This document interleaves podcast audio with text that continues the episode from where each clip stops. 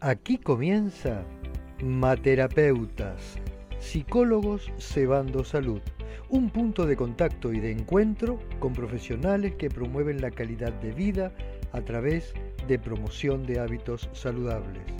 Un espacio en el que la salud se comunica. Pongan el agua que aquí llegan sus conductores, la doctora Laura Pomorsky y el licenciado José Mena. Vivo. Buenas, buenas. Muy buenas tardes. Buenas tardes a todos, queridos amigos. ¿Cómo están? Les damos la bienvenida al programa número 29 de Materapeutas. Programa 29 de Materapeutas. Le vamos dando la bienvenida a todos los amigos que se van sumando. Les contamos que vamos a estar Laura Pomorsky y José Mena hasta las 19 haciendo esta edición de Materapeutas Psicólogos Cebando Salud. El día de hoy, el tema del día es ¿qué te genera ansiedad? ¿Qué te provoca miedo? Sí, ¿a vos qué, qué te, qué te genera miedo? ¿Qué, qué te, te genera ansiedad? Bueno, yo decía, mm, eh, lo adelanté en una historia, Lau. Eh, miedo es como que no, no, no quiero decir que nada me da miedo, pero no tengo algo en particular que me da miedo. Estuve tratando de encontrar eh, denominadores comunes, pero creo que eh, me genera miedo aquello relacionado con eh, lo que le pueda pasar a mis seres queridos.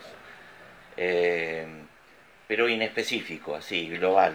¿Sí? Ah, ah. Eh, y ansiedad, bueno, una de las cosas que me genera ansiedad es viajar, aunque me gusta. Mm, Y esto es algo de lo que podemos hablar, porque ah, eh, me gusta, mm. me gusta viajar, pero la previa de viajar me genera ansiedad. Una ansiedad como de expectativa, ¿no? Mm, Bueno, e- eso es para después para hablar un cachito más, ¿eh? Por ahí este miedo que vos decías de que le pase algo a alguien que querés, sí, yo creo que uno lo tiene.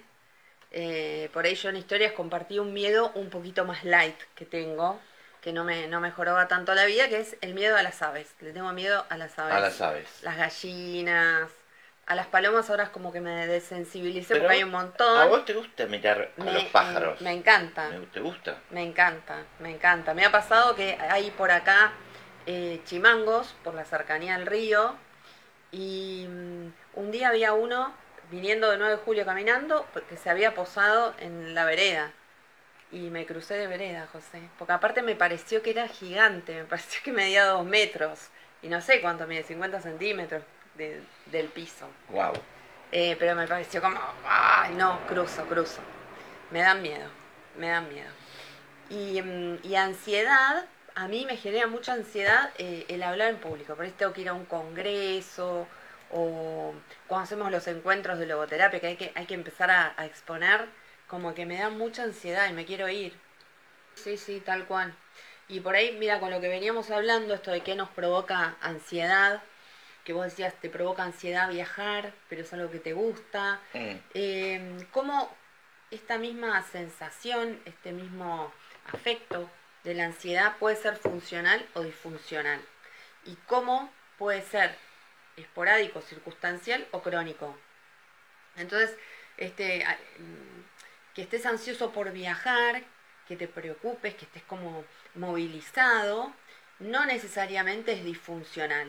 ¿no? Claro. Puede ser el motorcito para preparar todo, para organizar el viaje, para, mm, eh, no sé, levantarte un cachito antes capaz y, y arrancar antes, pero es como un motorcito.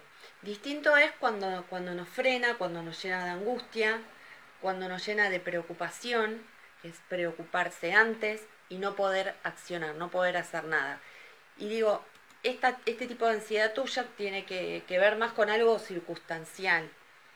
Y a lo mejor la otra es algo que se va haciendo crónico. Y hablamos muchas veces en, en estos mates del- de la ansiedad y, y del estrés crónicos y de los efectos que tiene para la salud.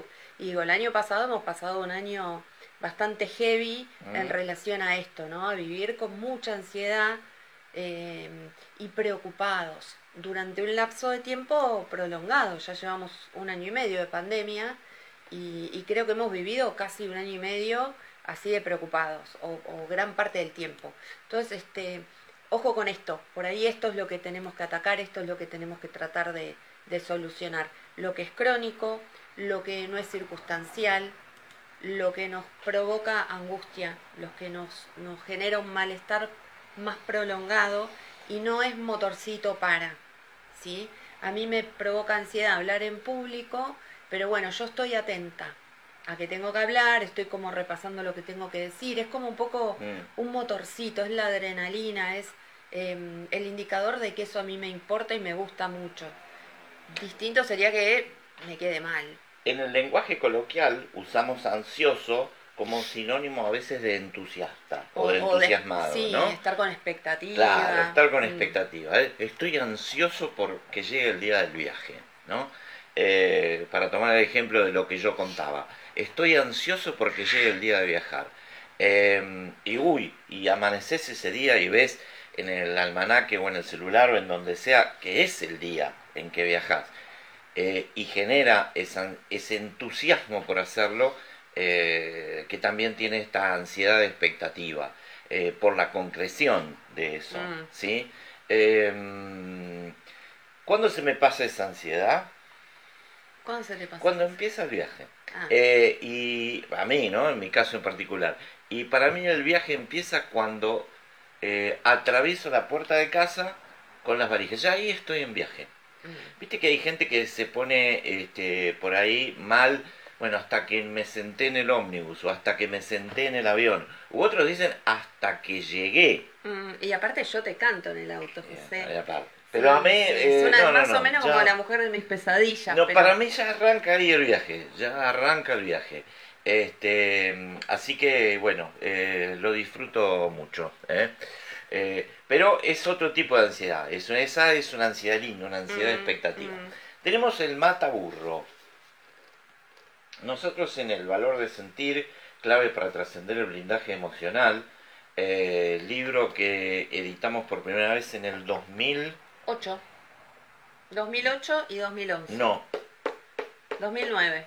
2009 y 2000 para mí es 2010, 2013. ¿Sí? Bueno, nunca me sé los números de los programas que, que estamos transitando, menos voy a saber el año que hemos publicado el libro, perdón. Pero, no, no, no, pero, mira, 2010-2013. 2010 la primera edición, 2013 la segunda. No dije nada. 2010-2013 lo sacamos. Eh, algunos párrafos o algunas cosas eh, que, nos parecieron interesantes, lo estuvimos eh, mirando mucho esta semana, recordando muchas de las cosas que habíamos trabajado. Nosotros una cosa que desarrollamos acá es que hablamos de sentimientos y de, de emociones funcionales y disfuncionales, desterrando un poquito esto de negativas y positivas, o en mm. todo caso placenteras y desplacenteras también es otra eh, división que se suele usar. Pero en realidad hacemos mención aquí que tanto el miedo como la ansiedad tiene una función, tiene un, ocasiones en las que son funcionales. Mm, mm. O sea, el miedo tiene una razón de ser que tiene que ver con nuestra supervivencia eh, y la ansiedad también, porque la ansiedad nos prepara para lo que va a mm, venir y el miedo nos pone a resguardo, tiende a ponernos a resguardo. Entonces... Eh, Luis González daba precisamente ese ejemplo, que a él le da ansiedad viajar, pero que es, es el motor para organizarse, para organizar el viaje Y, va descendiendo eh, en el transcurso del viaje. Entonces, eh, em, por ahí, mm, coincidiendo también con lo que decía el doctor Diseñi, ¿no? no se trata de la ansiedad cero, no se trata de pretender la ansiedad cero, o de no tener temor por nada.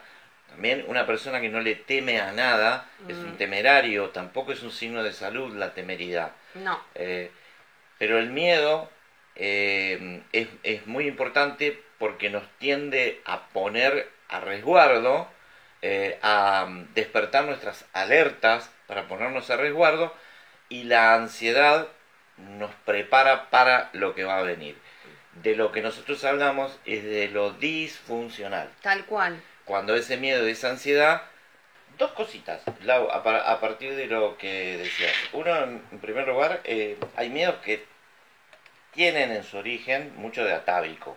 El miedo a la oscuridad es un miedo que está relacionado muy atrás en nuestra evolución con que precisamente de noche era el momento más vulnerable, en es Mm. el momento más vulnerable en general de los mamíferos vertebrados superiores, entre ellos los primates y nosotros ni que hablar, ¿no? Mm. Este, la oscuridad está relacionada con eh, el peligro ante la presencia de predadores, por ejemplo, nocturnos, que tienen hábitos de caza, de caza con Z, Sí. de, de caza nocturna. Eh, o sea que hay un origen, me parece, eh, atávico en alguno de esos miedos. Y lo otro que pensaba es una de las formas, a partir de lo que dijo la doctora Bárbara Recalde, hablamos del mindfulness, del estado de presencia, de situarnos en el presente como una forma de combatir la ansiedad, como una forma de mitigarla. Una forma de tratar de afrontar y de mitigar los miedos es el conocimiento. Mm. ¿Por qué? Porque muchas veces muchos de los, de los miedos se regulan en esto de la dimensión de la respuesta y del, cuando los ubicamos en contexto a partir del conocimiento. Es una de las cosas que eh, hacemos cuando hacemos, por ejemplo, eh, talleres o programas eh, en lo que tiene que ver, por ejemplo, con la fobia a volar. La fobia o el miedo a volar, en gran parte, lo- logra poder volver a, volverse a ser más funcional. El primer paso, el primer avance es determinados conocimientos aeronáuticos generales eh, que explican la razón por la cual ese bólido de metal más, más pesado que el aire vuela y no se cae. Eh, y no es tan fácil que se caiga.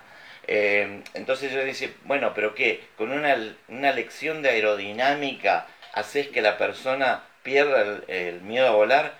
No, no totalmente. Después hay que trabajar otras cosas, pero es un primer paso muy importante. Mm. ¿sí?